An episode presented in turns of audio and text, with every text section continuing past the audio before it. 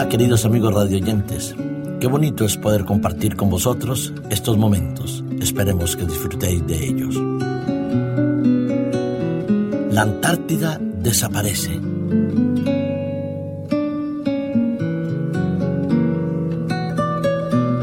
La verdad es que contemplar el planeta Tierra desde el cielo y desde el firmamento es un espectáculo precioso.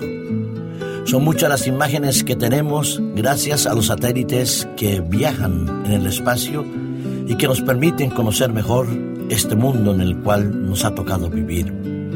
Sin embargo, desde hace muchos años, los científicos están muy preocupados por el equilibrio en nuestro ecosistema. El cambio climático indudablemente ha ido influyendo negativamente en todo lo que concierne a la naturaleza, al bienestar de los seres humanos y al mantenimiento y preservación de la vida. Uno de los aspectos que se destacan en los últimos tiempos tiene que ver con el estudio de la Antártida, ese continente que se convierte en la reserva de agua y al mismo tiempo en la preservación de la temperatura de nuestro planeta. Sabíamos que debido al resquebrajamiento de los hielos, de los icebergs, encontrábamos que se iba perdiendo hielo en la Antártida. Pero las últimas investigaciones que han sido publicadas por una revista, entre otras Nature, revela que la Antártida pierde mucho más hielo por la fusión de las partes interiores de las partes bajas de la Antártida en la plataforma de hielo sumergida que lo que pensaba. Hasta ahora pensábamos que el mayor hielo se perdía cuando se rompía la plataforma, pero no. El 90% de la pérdida de la masa de hielo en algunas zonas es el producto de la fusión de esta parte inferior de la plataforma sumergida que lo que se pensaba en la antigüedad. La creación y la fusión de iceberg provoca que unos 2.800 kilómetros cúbicos de hielo salgan de la capa del hielo de la Antártida cada año pero la mayor parte de esta afortunadamente se sustituye por las nevadas, pero sin embargo, el desequilibrio que contribuye al cambio climático está afectando poderosamente y peligrosamente la capacidad de regeneración del hielo de la Antártida. Los expertos creían que esta parte del deshielo podía controlarse un poco más, pero sin embargo, los últimos estudios académicos realizados por la Universidad de Bristol en el Reino Unido con los colegas universitarios de Utrecht, País Bajo, Universidad de California en Estados Unidos, se utilizaron los datos de satélites y modelos climáticos para demostrar que esta fusión de la subplataforma tiene un impacto tan grande como la fractura de un iceberg para la Antártida, inclusive para el clima en todo nuestro planeta Tierra. Lo importante ahora no solo es constatar que estamos perdiendo unos kilómetros de hielo cada año, cada mes o cada día. No, lo importante es saber qué vamos a hacer con este cambio climático y por qué se ha producido. Todos los investigadores encuentran que el producto de la mano del hombre es la mayor causante de la destrucción del hielo de la Antártida. Se han tomado medidas, se han establecido protocolos como el de Kioto o el de Brasil, donde las naciones más poderosas del mundo reconocen la necesidad de cambiar políticas medioambientales. Pero hasta ahora, esas políticas o esas decisiones gubernamentales no han dado el fruto adecuado.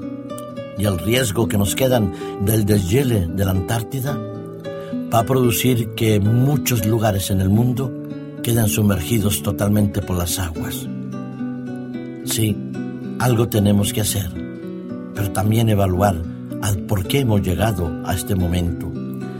Lo cierto es que los seres humanos no tuvimos la capacidad de darnos cuenta de qué estaba produciéndose a nuestro alrededor mientras hacíamos un uso indebido de los recursos naturales. No podemos, sin embargo, quedarnos con las manos cruzadas. Estamos haciendo grandes cambios en algunos lugares con la regeneración o el reciclaje de productos, pero en otros lugares En otros momentos descuidamos poderosamente el bienestar de nuestro planeta Tierra. Pero al origen de todo, ¿qué es lo que se encuentra? La actitud del hombre, la negligencia del hombre a respetar los ciclos naturales de la vida de la Tierra. No me extraña que hace muchísimos años el profeta Isaías en el capítulo 24 de su libro hable de la contaminación de la tierra. Describe, mucho antes que los científicos pudieran hablar de ella, de los riesgos de violar las leyes fundamentales de la naturaleza, pero sobre todo de las leyes eternas, de los principios espirituales y morales. Dice el profeta Isaías en el capítulo 24 y en el versículo 4, se destruyó, cayó la tierra, enfermó, cayó el mundo, enfermaron los altos pueblos y la tierra se contaminó bajo sus moradores porque traspasaron las leyes, falsearon el derecho y quebrantaron el pacto eterno. Así es, querido amigo radioyente. Si los seres humanos hubiéramos respetado los principios bíblicos que tenemos ahí a nuestro alcance en la palabra de Dios, nuestro planeta Tierra tendría unas mejores condiciones climáticas, una mejor preservación de la vida, una mayor conservación de la especie humana y una mejor relación entre los seres humanos. La palabra de Dios tiene en ella una fuente de vida inagotable. Nos enseña y nos muestra cómo debemos convivir con la naturaleza y con los seres humanos, cómo debemos respetarnos los unos a los otros y cómo debemos sobre todo respetar a Dios. Hay palabra de esperanza en la palabra de Dios también. Este mundo contaminado, esta tierra totalmente afectada por el gasto de los recursos naturales, un día será regenerada. Un día no muy lejano, Dios establecerá nuevos cielos y nueva tierra. Pero mientras llegue ese momento, yo te invito, querido amigo radioyente, a que busquemos en la palabra de Dios esos principios eternos, ese pacto eterno que Dios estableció con el ser humano, porque seguro que si cada uno de nosotros nos acercamos más a Dios, nuestra vida será mucho mejor, nuestro planeta Tierra vivirá en mejores condiciones y los seres humanos podremos ser más felices.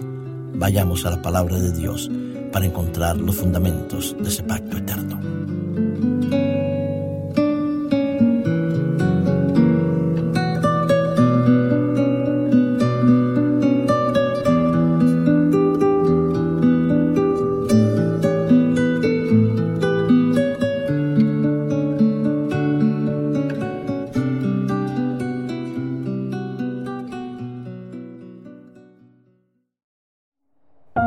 Producido por hopmedia.es